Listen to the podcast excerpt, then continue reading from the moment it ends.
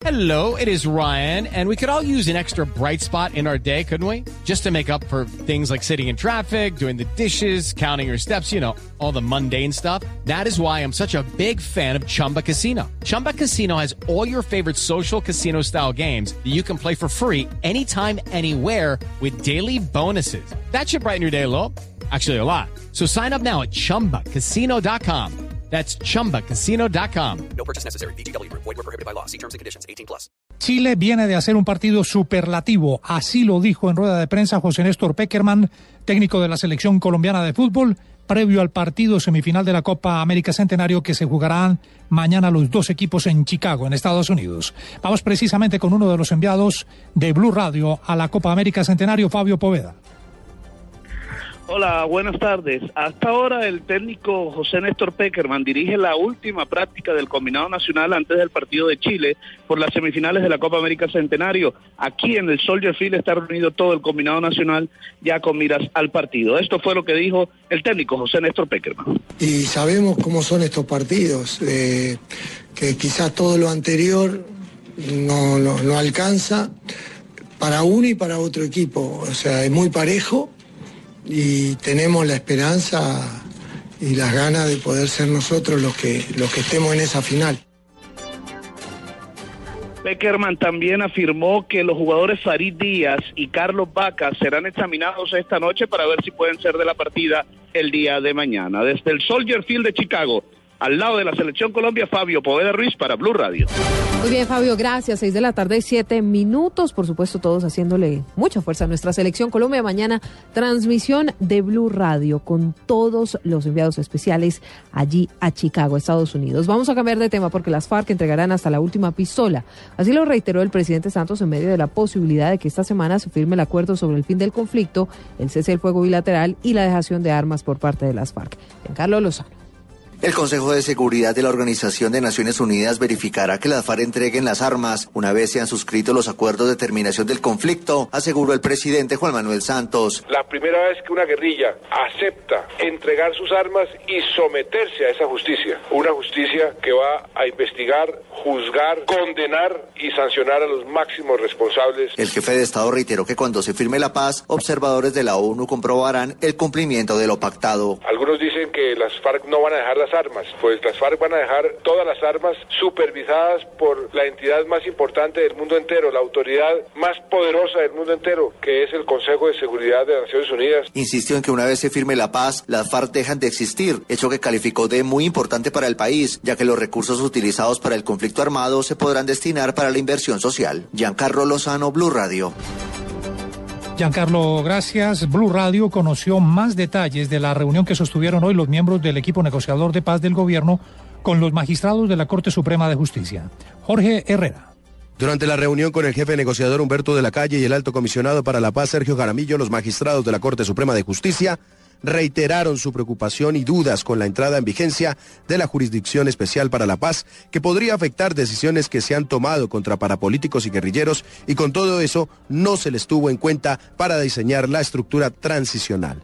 De hecho, los magistrados del alto tribunal han advertido que podría quedarse decenas de condenas contra guerrilleros y financiadores del conflicto a raíz de los acuerdos en materia de justicia transicional con la guerrilla de las FARC. Además, algunos magistrados expresaron a Humberto de la Calle y a Sergio Jaramillo que se sienten ignorados con las decisiones que se vienen adelantando en la mesa de conversaciones de La Habana.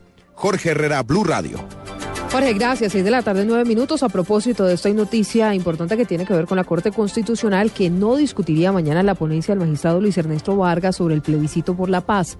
Eso porque algunos de los magistrados no habrían terminado de revisarla. El presidente Santos, recordemos, ha insistido en repetidas oportunidades en que confía que la Corte le debía libre a este mecanismo de refrendación de los acuerdos de La Habana. Seis de la tarde, nueve minutos. Vamos a cambiar de tema porque al menos ocho de los 29 niños guayú que han muerto por desnutrición lo que va a ocurrido del año son venezolanos. Al menos así lo informó el secretario de Salud de La Guajira. Los detalles con Sebastián Vargas. Uno de los grandes problemas que tiene La Guajira es la frontera con Venezuela, porque los indígenas guayú de ese país están pasando a territorio colombiano a morir como lo manifiesta el secretario de salud de ese departamento, Stevenson Marulán. La frontera venezolana, como hay tanto pobreza más allá de aquel lado que de este lado, y como la etnia guayú es una nación que no entiende de rayas ni de límites de Estado, ahora esa gran cantidad de indígenas venezolanos están nutriendo, digamos de esa manera, la pobreza nuestra. Vienen a morirse entonces acá al lado colombiano. Está registrado en nuestro sistema que han muerto 29 niños de nutrición.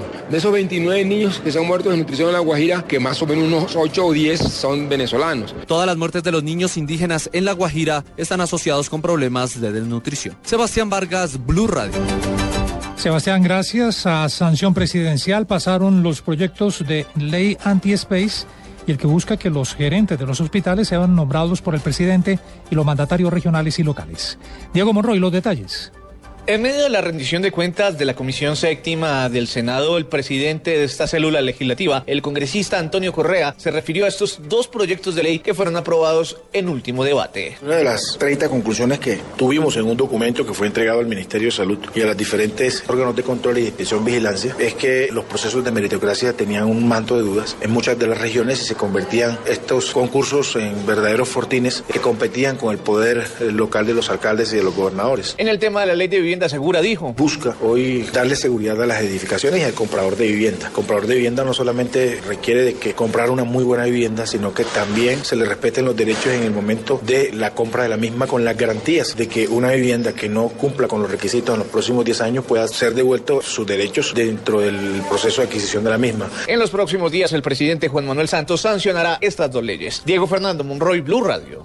Diego, gracias. Son las 6 de la tarde, 12 minutos. Usted escucha la actualización de las noticias a esta hora en Blue Radio y justamente avanza en el Ministerio de Transporte la reunión entre el gobierno y los transportadores de carga para tratar de poner fin al paro que ya completa más de dos semanas. A propósito de esto, a esta hora se presentan movilizaciones de varios camioneros en Medellín. Los detalles con Rodrigo Pérez. Rodrigo, buenas tardes. Silvia, oyentes, buenas tardes. Camioneros en Antioquia marcharon por diferentes calles de Medellín como modo de protesta, como usted ya lo decía, contra las negociaciones infructíferas que han tenido con el gobierno nacional desde hace casi dos semanas. Algunos puntos de la ciudad, como la avenida 33, la autopista sur y la, la avenida del ferrocarril en el centro de la ciudad, estuvieron congestionados por la movilización. Ya la movilización se dispersó hace aproximadamente una hora y de acuerdo con las autoridades de tránsito, alrededor de 150 camiones se movilizaron por todas las calles de la ciudad. Las directivas de ATC siguen pendientes de lo que sucedan con estas reuniones en el Ministerio de Transporte para dar fin al paro transportador que ya completa casi dos semanas. Rodrigo, gracias. Seis, trece minutos. Eh, los familiares de la mujer colombiana que apareció muerta este fin de semana en Italia exigen una nueva investigación, pues aseguran que es imposible que se haya quitado la vida. Carlos Andrés Pérez. Luego de la extraña muerte de Antonieta María Vázquez, una colombiana de 36 años, esteticista de profesión, comerciante y youtuber, que según las autoridades italianas se suicidó en una viña ubicada a dos horas de Roma, la capital italiana, sus familiares en Colombia exigen claridad sobre los hechos, pues según su tío Juan Francisco Suárez, duda que la mujer se haya suicidado difícilmente lo hace creer a uno de que una persona con un, tanta expectativa de vida vaya a tomar una decisión sentimental cuando ya tenía muy definidas sus, sus, cuestiones sentimentales, las tenía muy definida. Tenía un novio muy estable, una relación muy estable. La mujer era madre de una joven de 18 años y un hombre de 19 y apenas hace 20 días había estado en Colombia con un reconocido empresario italiano en un viaje de negocios. Desde Villavicencio, Carlos Andrés Pérez, Blue Radio. Venezuela en crisis. Eh, de verdad que es un peligro, aparte de las calles como estaban. Racionamiento eléctrico, escasez de alimentos. Delincuentes, aliados por líderes de la extrema derecha. Se abre paso un referéndum revocatorio. Blue Radio informa. 6 de la tarde, 14 minutos. Paraguay pidió postergar la reunión de UNASUR de este jueves sobre la crisis de Venezuela. Los motivos con Rosenberg Díaz. Hola Silvia, buenas tardes. El vicecanciller de Paraguay, Óscar Cabello, pidió hoy postergar la reunión de este jueves sobre Venezuela en la Unión de Naciones Suramericanas, UNASUR, porque para esa fecha ya estaba prevista una sesión sobre el mismo tema en la Organización de Estados Americanos. Asimismo, el canciller de Paraguay, Eladio Loizaga, anunció este lunes que su país no participará el jueves en la reunión de cancilleres de la UNASUR para tratar la situación del diálogo político venezolano en Quito, sede de la organización. Por otra parte, el vicecanciller paraguayo confesó estar sorprendido de que Rodríguez Zapatero interviniera en la Organización de Estados Americanos antes que en la UNASUR y pidió postergar la reunión de este jueves en Quito para que no coincida con el debate sobre la aplicación de la Carta Democrática a Venezuela, una medida que apoya su país. Rosenberg Díaz, Blue Radio. 6.15 en los deportes. Hoy arrancan las semifinales de la Copa América Centenario con el duelo entre Estados Unidos y Argentina. Con el informe de este partido desde Houston, uno de nuestros enviados especiales, John Jaime Osorio. William, buenas tardes. Una hora 51 minutos señala el cronómetro regresivo del Energy Stadium en la ciudad de Houston para el inicio del juego entre Estados Unidos y Argentina, primera semifinal de la Copa América Centenario. Para la albiceleste es prácticamente una obligación plantarse en la final, mientras que para los locales dan como hecho y como un gran logro haber alcanzado la semifinal y quieren agrandar su gesta dejando por fuera a la poderosa Argentina de Lionel Messi. Argentina fue finalista del Mundial de Brasil 2014 y de la Copa América de Chile en el 2015. Juega la posibilidad de estar en su tercera final consecutiva con una sola baja, la de Nicolás Gaitán, que será reemplazado por Eric Lamela. Lionel Messi, el ídolo argentino, habló sobre el compromiso. Fácil, por ahí no le damos la importancia que hay que darle, para el final no se ganó y es lo que, lo que vale. La gente se queda con esa, pero no es fácil meter dos finales seguidas, estar otra vez en una semifinal. Creo que lo que hizo este grupo tiene mucho mérito. Obviamente todos queremos ganar y es lo que queda, pero lo que venimos haciendo Estados Unidos tuvo dos días más de descanso para preparar el rompecabezas en que se convirtió la nómina luego de la sanción por amarillas de Wood y de Jones y por la expulsión del colombo estadounidense Bedoya. Jürgen Klinsmann también se refirió a esta semifinal. No, la verdad es que no nos sorprende estar en semifinales de la Copa. Nosotros hemos trabajado para eso, hemos estado en el campo buscando la posibilidad de llegar a la final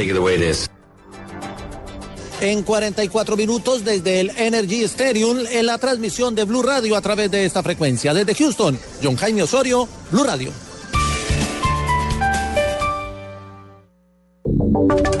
Y ahora en Blue Radio, la información de Bogotá y la región. 617, mucha atención, las barras de millonarios serán duramente sancionadas por los incidentes ocurridos el fin de semana durante la celebración de los 70 años del equipo albiazul y en la que 33 personas resultaron heridas. María Camila Roa. Buenas tardes. La Administración Distrital no dará permiso para convocar de nuevo una marcha de estas dimensiones para celebrar el cumpleaños del equipo por poner en riesgo la seguridad y la convivencia en Bogotá y por rebasar incluso la capacidad de autocontrol de los mismos miembros de las barras del club. Las barras futboleras Blue Rain y Comandos Azules deberán arreglar los daños ocasionados en los alrededores del Estadio El Campín y en la sede de la barra Guardia Albirroja del equipo Santa Fe como muestra contundente de su rechazo a lo ocurrido. Además, la Secretaría Distrital de Gobierno continuará con el proceso de individualización y judicialización de las personas involucradas. Adicionalmente, las barras Blue Rain y Comandos Azules serán sancionadas durante el torneo de fútbol profesional colombiano en el segundo semestre de este año, informó la Comisión Distrital de Fútbol que fue citada de manera extraordinaria. María Camila Roa, Blue Radio. María Camila, gracias. 618. Mientras tanto, les uh, tenemos este dato. Los bogotanos deben más de 285 mil millones de pesos por comparendos de tránsito. David Gallego. Según informa la Secretaría de Movilidad, estacionar en sitios prohibidos, no tener la revisión técnico-mecánica y transitar en horarios prohibidos son las infracciones de tránsito más frecuentes en la ciudad. Lo preocupante es que 578.400 comparendos no se han cancelado por parte de los infractores. El concejal Nelson Cubides del Partido Conservador aseguró que por cada peso que se recauda por comparendos, la mitad no se pudieron cobrar o están en mora en el recaudo. Por cada peso que estamos recaudando, 86 centavos están o no se pudieron cobrar. Administración para que ese dinero que hay de cobro de cartera se haga una realidad, se recupere la cartera, se intensifique el modelo de cultura ciudadana a través de lo que hemos llamado la inteligencia moral. De igual manera, la Secretaría de Movilidad recordó hoy que la restricción de circulación de los vehículos de transporte especial empezará a regir con comparendos pedagógicos el 14 de julio y el 29 de julio con sanción de 344.729 pesos. David Gallego Trujillo, Blue Radio. David, muchas gracias. Un dato al cierre. Mucha atención porque a esta hora un grupo de aproximadamente 50 carreteros del municipio de Mosquera bloquea el ingreso a Bogotá a la altura de la avenida Centenario con carrera 138 al occidente de la capital. Piden a la alcaldía del municipio reglamentar su circulación.